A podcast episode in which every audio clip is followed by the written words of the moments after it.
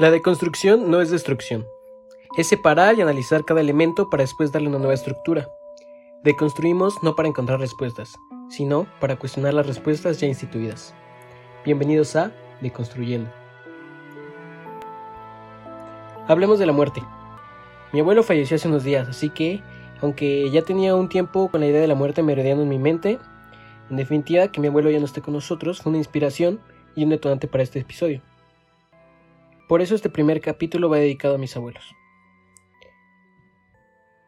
La única constante en la vida es el cambio. Y la muerte, por supuesto que es un cambio de un estado a otro. De tener vida a no tenerla. La muerte ha sido motivo de estudio, de reflexión, de inspiración, pero sobre todo ha sido motivo de respeto. La muerte es la culminación de la vida. Existe una concepción social y religiosa que la relaciona con la separación del cuerpo y el alma. Eso no parece tan malo, ¿no? Pero Puedes prepararte para morir o para la muerte de alguien cercano. Por más que estés consciente que se acerca, cuando llega te duele, te sorprende.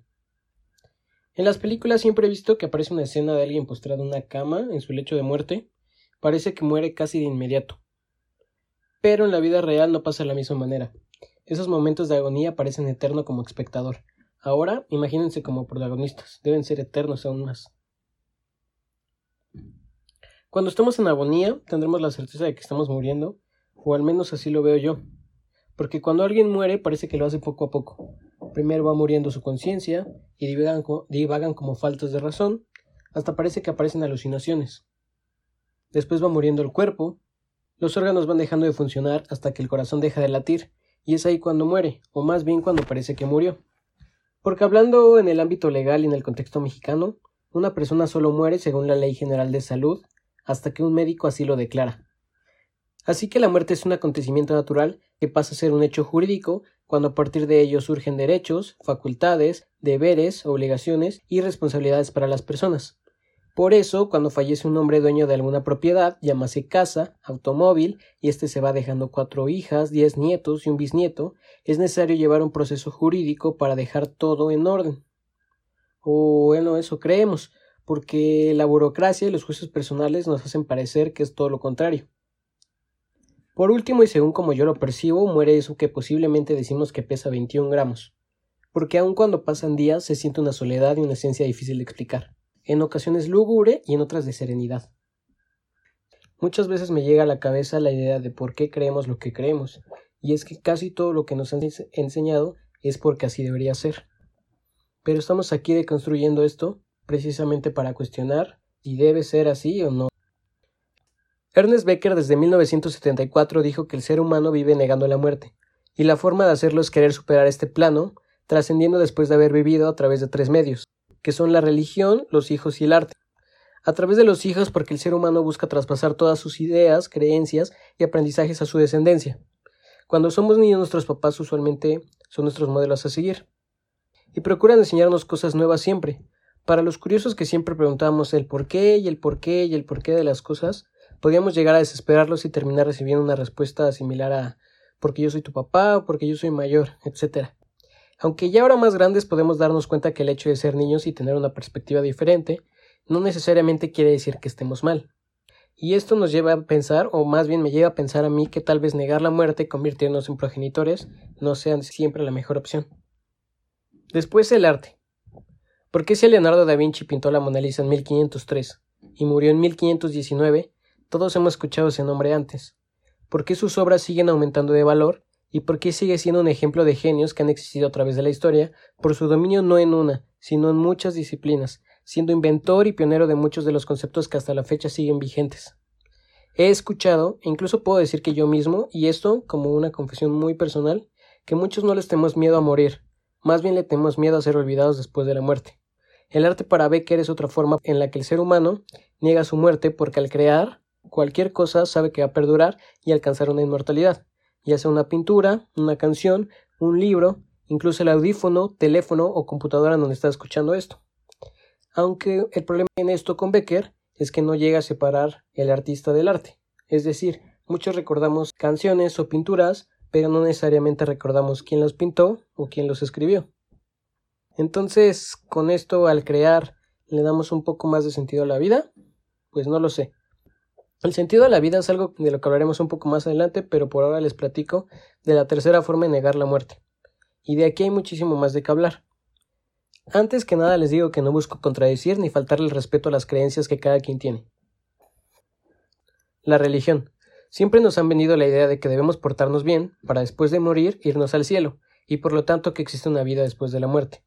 Independientemente de las creencias que cada uno tenga, la religión tiene una importancia y un protagonismo enorme en el mundo, y lo ha tenido siempre.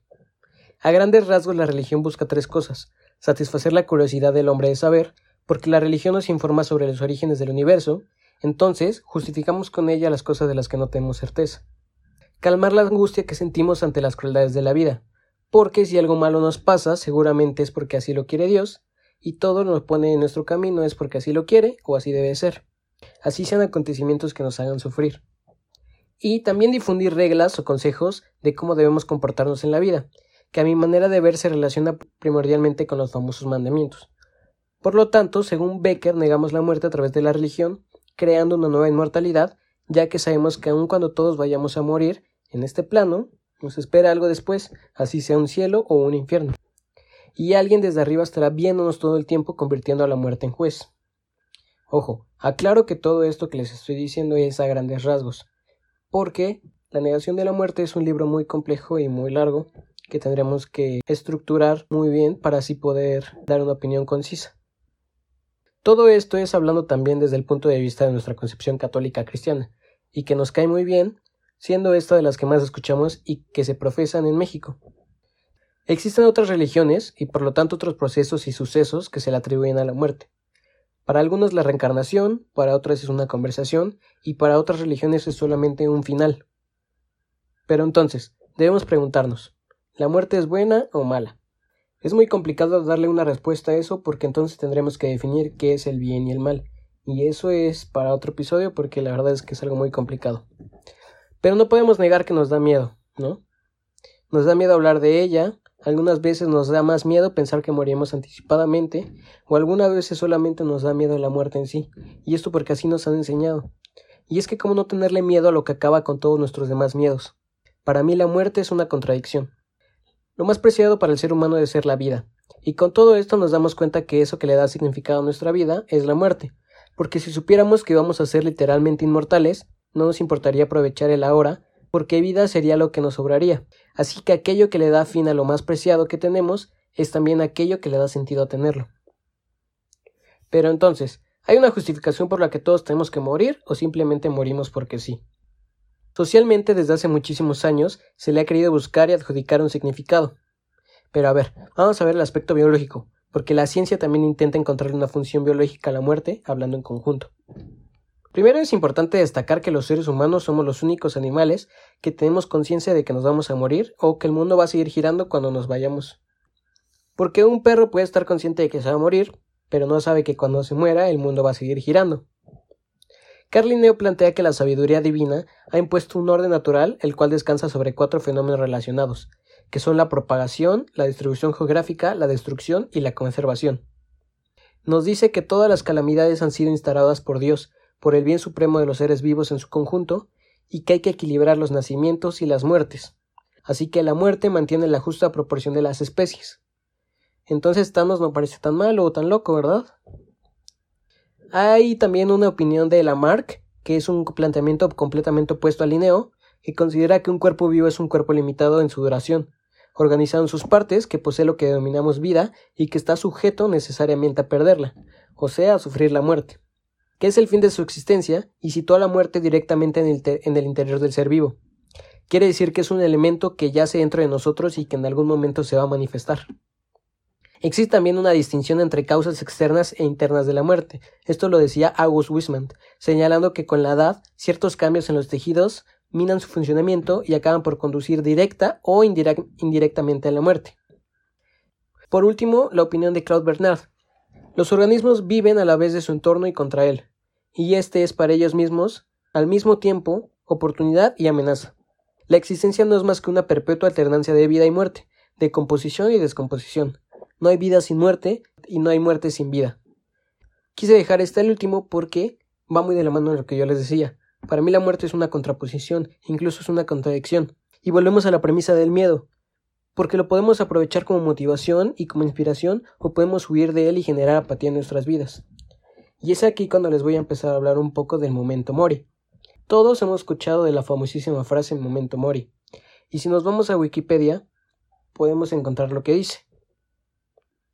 Es una expresión latina que dice recuerda que morirás, y los orígenes de esta frase se encuentran en la antigua Roma, cuando tras una victoria un general desfilaba con aires de grandeza, y detrás tenía un esclavo que le iba repitiendo en voz baja Memento mori, memento mori, es decir, recuerda que vas a morir.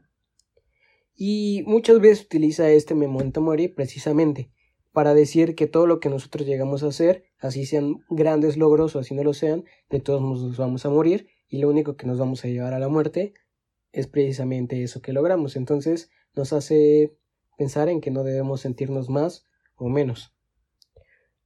Pero esto es precisamente lo que encontramos en Wikipedia.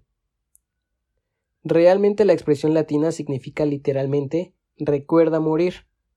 Y, sí viene también de la antigua Roma y sí se supone que existió esta historia del general. Pero sí, la frase latina significa literalmente recuerda morir, aunque la diferencia sutil es significativa. Memento mori sí le susurraba al oído, pero luego también fue utilizado como meditación por los monjes benedictinos en sus celdas, algo que también hacen los budistas, obviamente sin usar la misma frase. En primera instancia se podría pensar que la frase es más apropiada si se entiende como recordar la muerte, pues recuerda morir no parece ser necesario, ya que todos seguramente probaremos ser igualmente capaces de cumplir con la muerte a pesar de que no todos los días recordemos morir. Para muchos el simple hecho de pensar en morir ya es una razón para llevar una vida mucho más significativa, aunque para algunos otros el saber que nos vamos a morir y reducirla a un simple final inevitable, a dormir eternamente puede ser una razón para despilfarrar el tiempo y, no darle ningún valor ostentoso. Quiere decir que así nosotros sobremos bien o mal, de todos nos vamos a morir. Y muchos toman eso como que no va a tener repercusiones porque de todos modos ellos se van a morir. Es decir, si yo robo, si yo mato, de todos modos me voy a morir. Y si no creen en un infierno y en un juez que está después, pues no pasa nada. Aunque esto me lleva a pensar, aunque esto me lleva a algo que he estado pensando últimamente. Y creo que el tiempo de vida es inversamente proporcional al nivel de conciencia sobre la muerte. Y es una justificación, porque quiere decir que entre nosotros seamos más conscientes de que nos vamos a morir, vamos a intentar buscar una redención y vamos a estar más conscientes que al final de todos modos la muerte nos va a llevar. Despegarnos del placer o el dolor, desnudar nuestros hábitos, cambiar la piel como la serpiente, dejar atrás nuestros temores y ambiciones mundanas para estar ligeros cuando nos encuentre la muerte. ¿Recuerda los problemas que te preocupaban hoy hace un año? Tal vez si haces una búsqueda en tu recuerdo los encuentres, pero no es algo en lo que estés pensando todo el tiempo, a diferencia de tal vez hace un año. Los egipcios creían que al morir, el corazón era pesado en una balanza en la que de un lado se colocaba la pluma de la diosa de la justicia Mat, y si el corazón era más ligero, o al menos más ligero que la pluma de Mat, esto permitía que el alma disfrutara de la vida después de la muerte.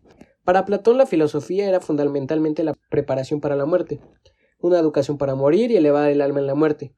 Recordar morir en vida y separar el alma de la pesadez mundana era un primer paso para recordar en la muerte la eternidad de las formas divinas que el alma había contemplado originalmente. Recordar morir todos los días es lo que permite que cuando llegue la muerte seamos capaces de desprendernos.